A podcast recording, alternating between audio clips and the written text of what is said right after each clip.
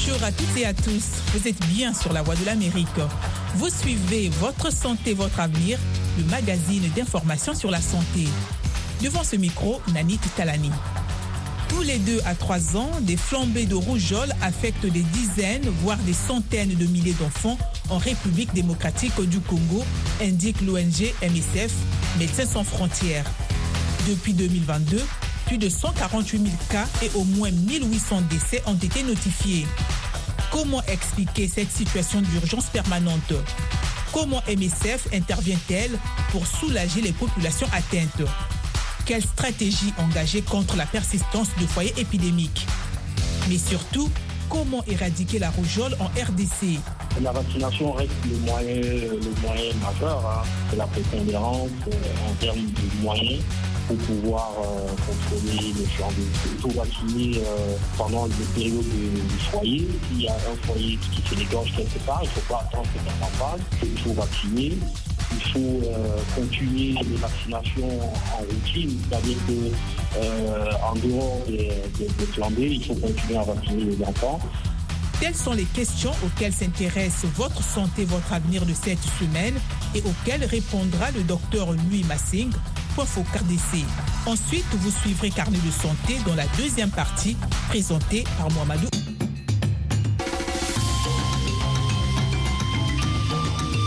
Votre santé, votre avenir, l'invité de la semaine. Avenir, l'invité de la semaine c'est le moment d'écouter notre discussion avec le docteur Louis Massing. Bonjour docteur. Bonjour. Avant même d'entrer dans le vif euh, du sujet, est-ce que vous pouvez nous expliquer ce que c'est que la rougeole?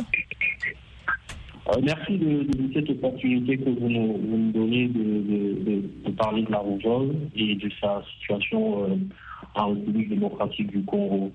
elle est une infection virale aiguë euh, principalement du laboratoire, facilement ou du moins qu'on reconnaît, euh, surtout par, par l'un notamment, ce sont des petites taches hein, qui commencent euh, en général sur le visage avant de s'étendre au reste du corps.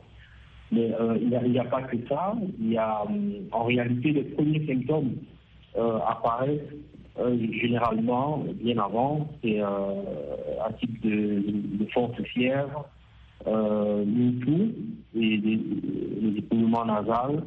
Et puis vous avez aussi euh, les yeux rouges et larmoyants.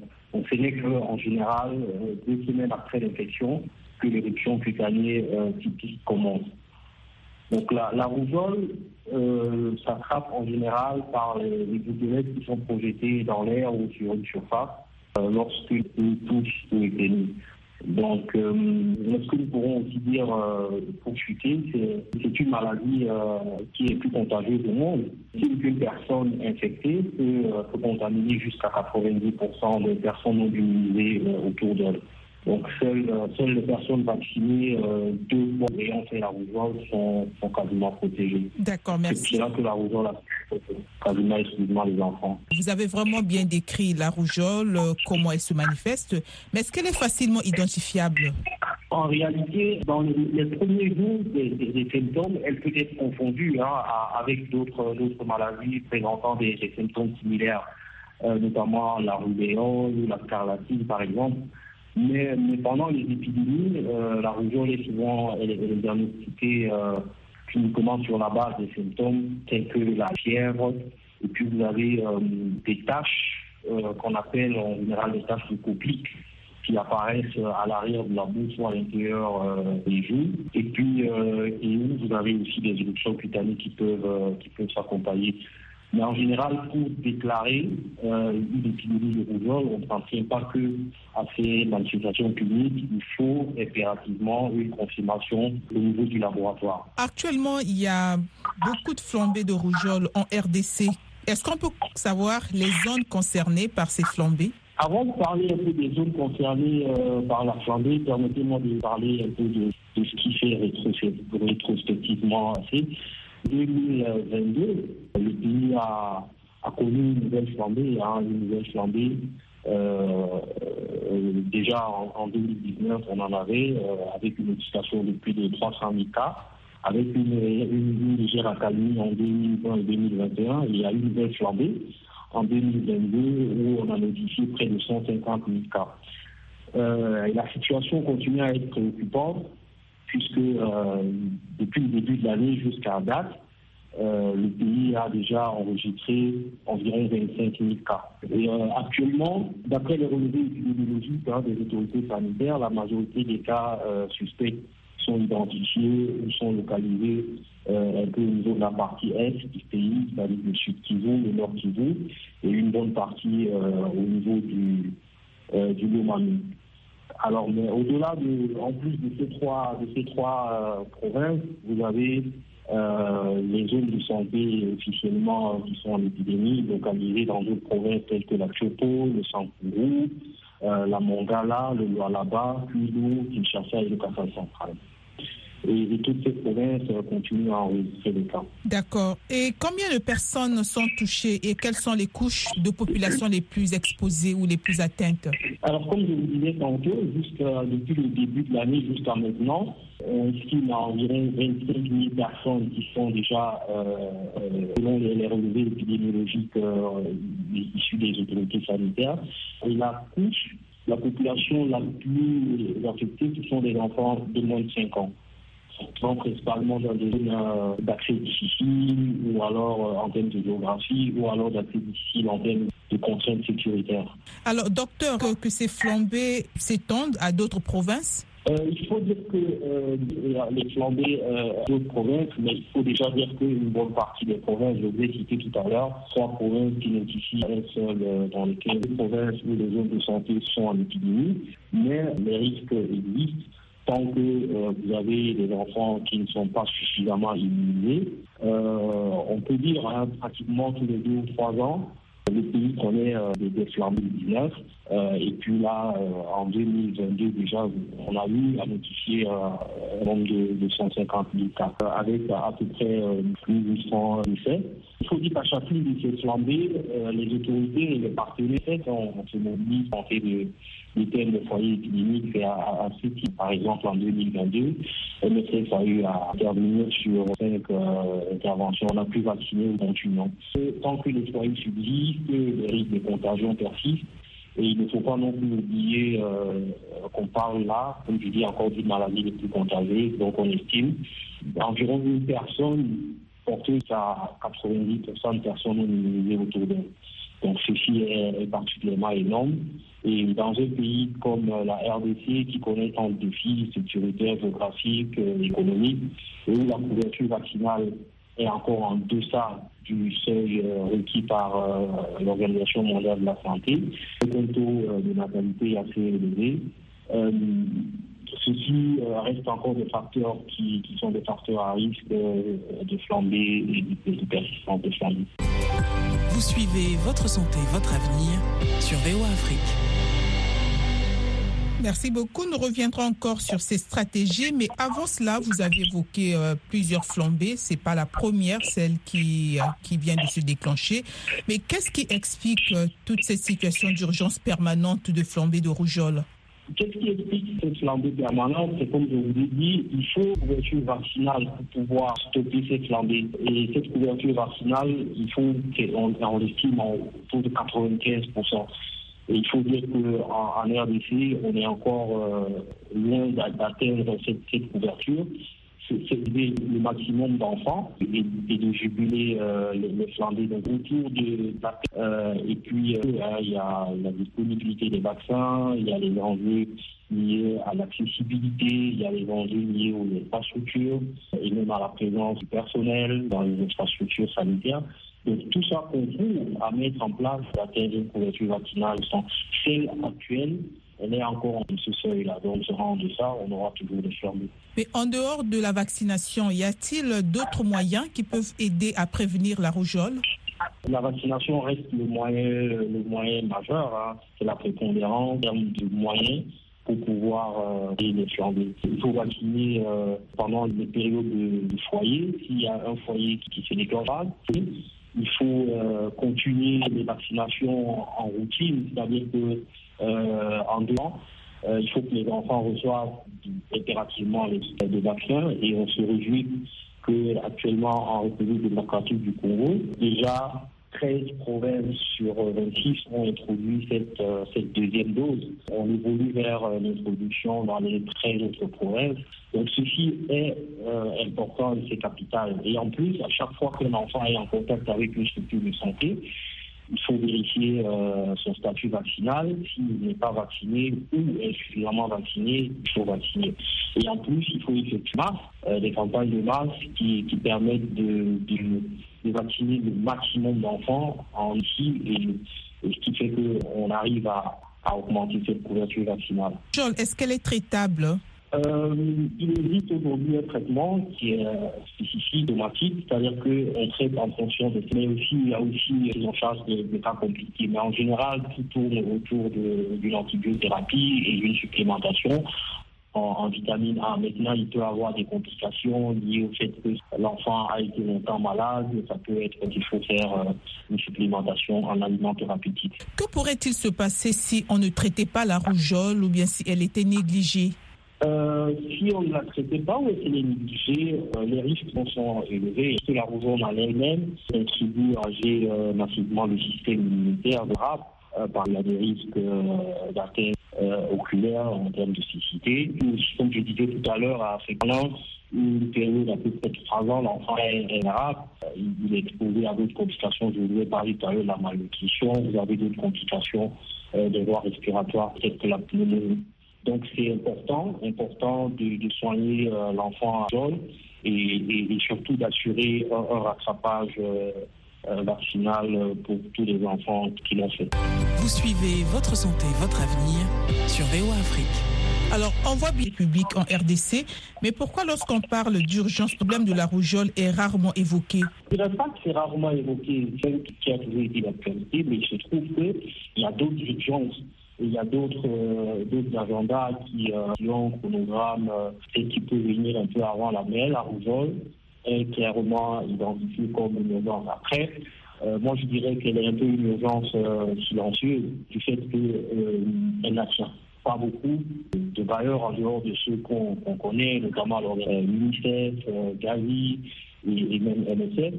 Mais comparé à d'autres urgences, par exemple l'urgence par rapport à la Covid, il y a beaucoup de moyens qui sont mis avec des résultats pas, pas, très, pas très satisfaisant.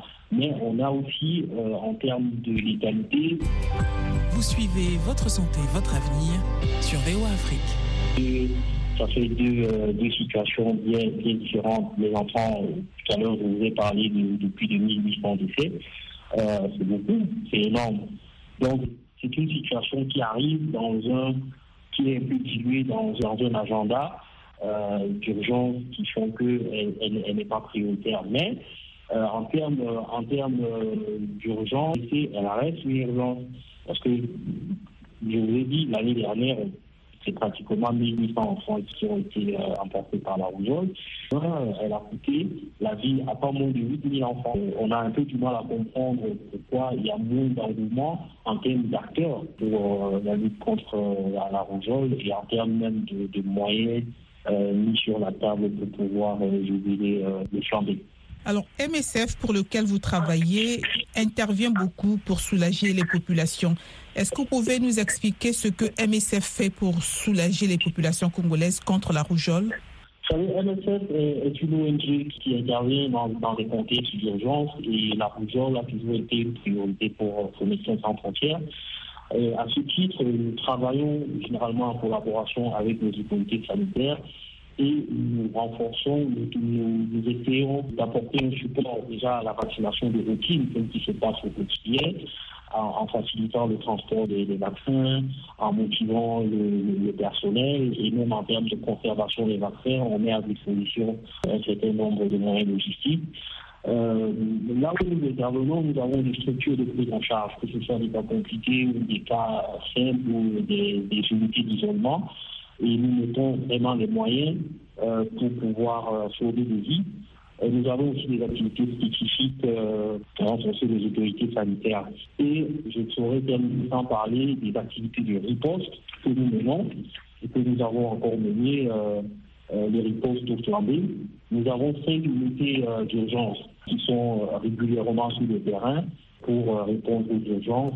Et comme je disais, l'année dernière, nous avons eu 45 interventions d'urgence liées à la rougeole. Nous avons pu vacciner autour de 2 millions d'enfants et appuyer des unités de traitement pour à peu près 37 000 enfants tout à l'heure, je vous parlais euh, des réponses d'urgence. Nous contribuons aussi à renflouer le stock d'urgence euh, des vaccins pour la RDC, bien que ce stock ne soit pas suffisant pour pouvoir répondre à toutes les urgences qui se présentent à nous. Pour terminer, donc, qu'est-ce qui freine les efforts dans la lutte contre la rougeole et que faire pour remporter cette lutte euh, Qu'est-ce qui freine les efforts euh, dans la lutte contre la rougeole? Il faut déjà dire que le pays en soi, c'est un pays euh, en termes de géographie qui est très gigantesque, avec des contraintes hein, qui sont qui sont évidentes. C'est les contraintes d'accessibilité géographique, c'est des situations sécuritaires qui ne permettent pas de bouger et de, réaliser des réponses.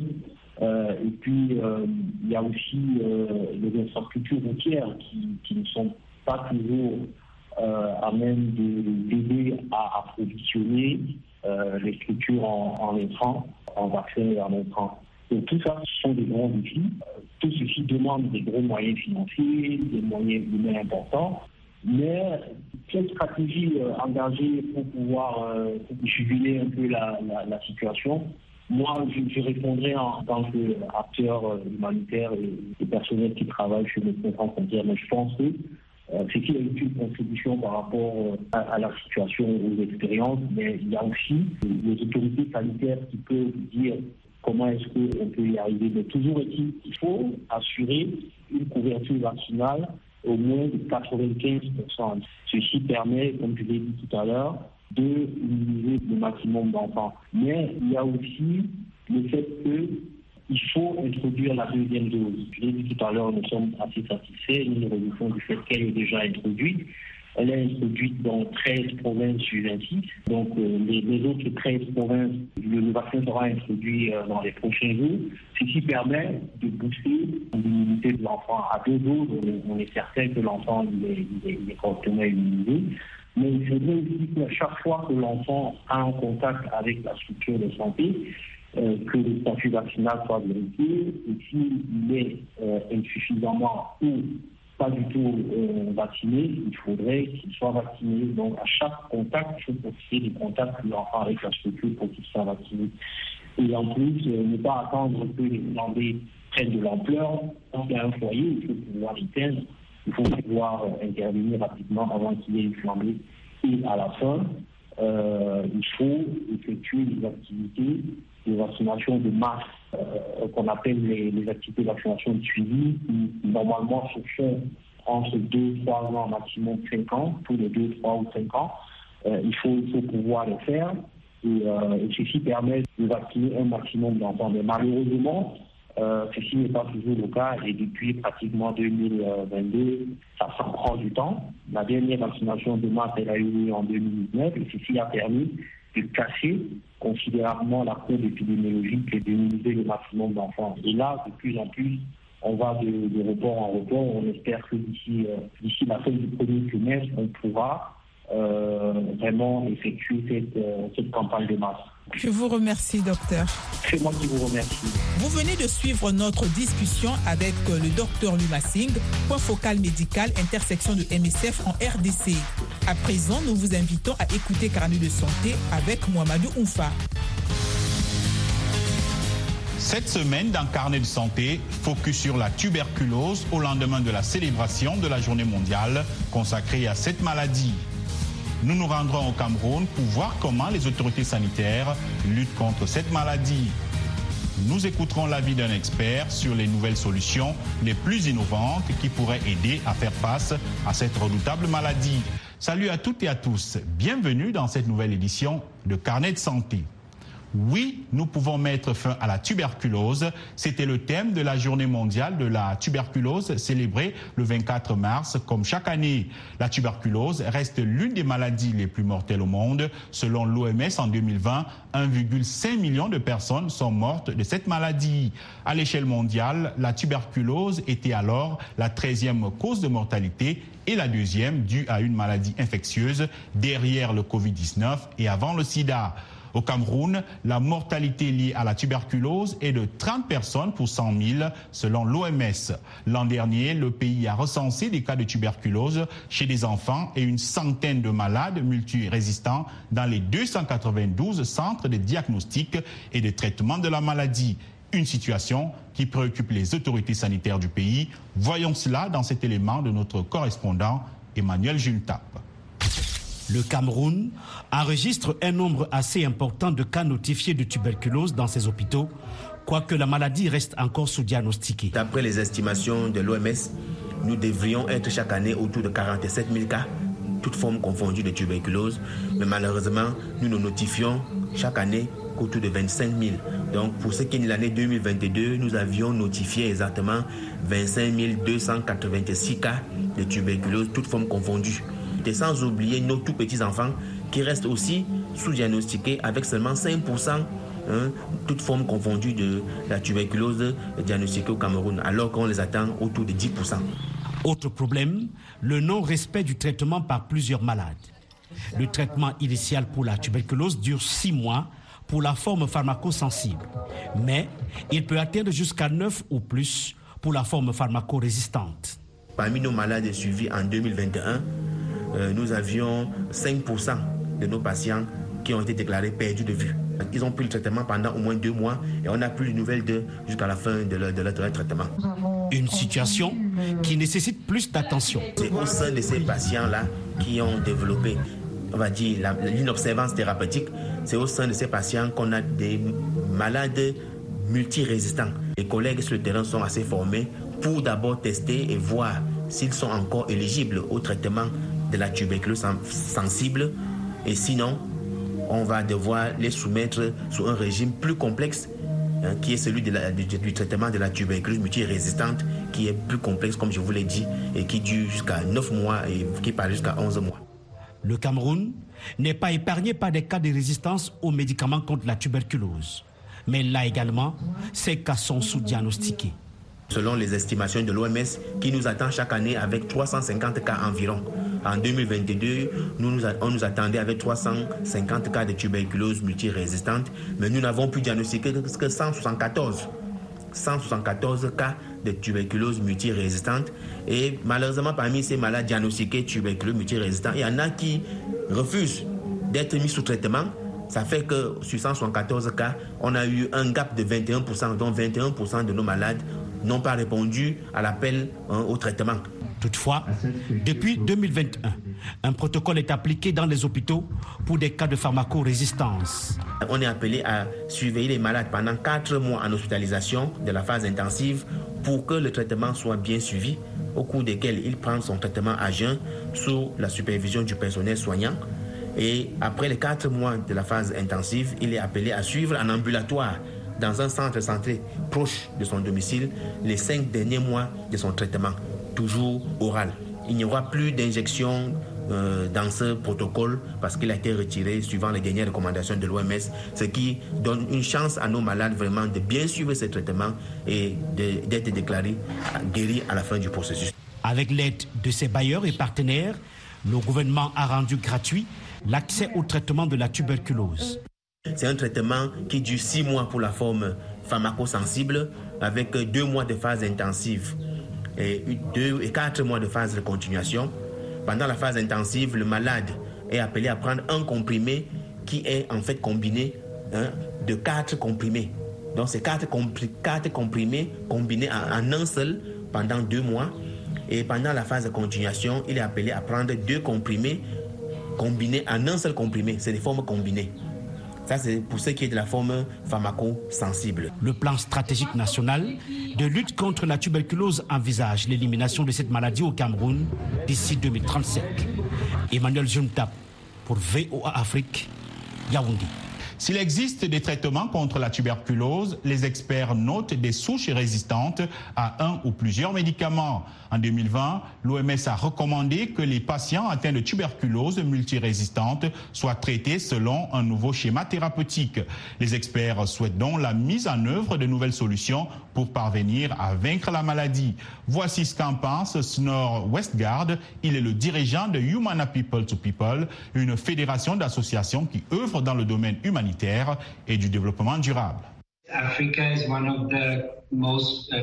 L'Afrique est l'un des continents les plus touchés car ce sont principalement les pays à revenus faibles et moyens qui sont affectés par la tuberculose.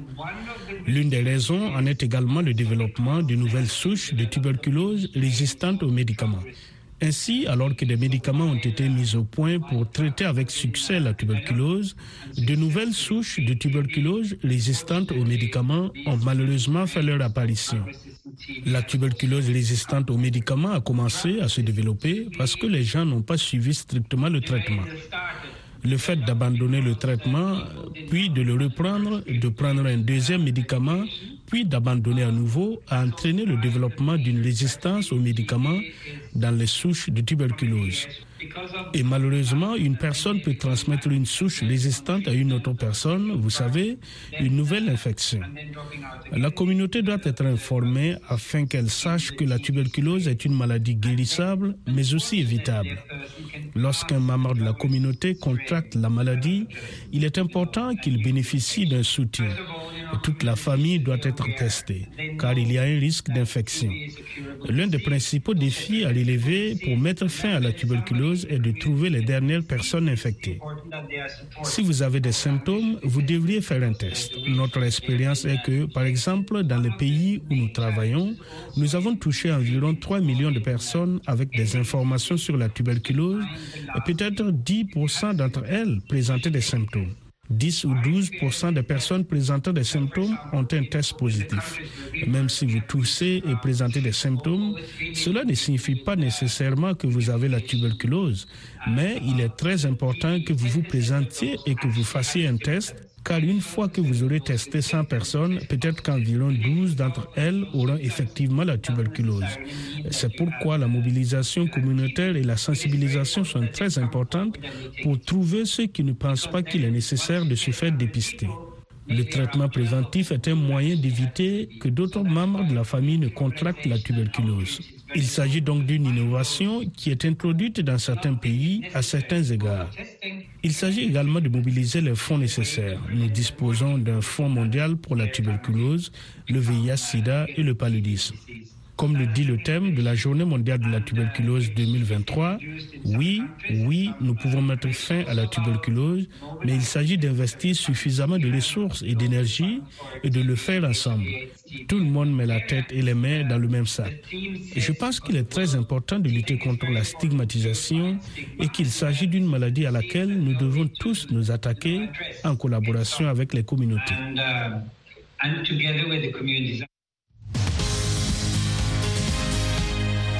Pour la première fois de son histoire, la maladie à virus Marburg a été détectée en Tanzanie. Les autorités tanzaniennes ont envoyé une équipe médicale d'urgence dans la région de Kagera, frontalière de l'Ouganda, pour enquêter sur ce qui était alors une mystérieuse maladie ayant tué cinq personnes. Les résultats du laboratoire de santé publique de Tanzanie ont confirmé que la maladie était provoquée par le virus de Marburg. Selon la ministre tanzanienne de la Santé, trois patients sont hospitalisés et 160 un contacts sont suivis par les autorités. L'Ouganda voisin, qui a connu sa dernière épidémie de la même maladie en 2017, a indiqué être en état d'alerte. Pendant ce temps, en Guinée équatoriale, l'OMS a indiqué le 23 mars que le bilan de l'épidémie de la même maladie qui y sévit depuis plus de deux mois s'établit provisoirement à 7 morts confirmées ainsi que 20 probables. De son côté, à Malabo, le gouvernement parle de 7 morts confirmées parmi 9 cas testés positifs en laboratoire depuis le début de l'épidémie. Cette maladie reste donc un sujet d'inquiétude sur le continent. C'est ici que s'achève notre programme Votre santé, votre avenir. Nous avons discuté avec le docteur Luma Singh, point focal médical, intersection de MSF au Congo-Kinshasa, sur la persistance des flambées de rougeole dans le pays. Vous avez aussi écouté Carnet de santé présenté par Mamadou Oufa. Ce magazine santé a été réalisé grâce au concours de Michel Joseph. Au micro, Nanit Talani. Continuez d'écouter VOA Afrique et n'oubliez surtout pas de prendre soin de votre santé car votre santé, c'est votre avenir. C'était Votre santé, votre avenir, une production de VOA Afrique. Pour vos commentaires, vos questions ou vos témoignages, retrouvez-nous sur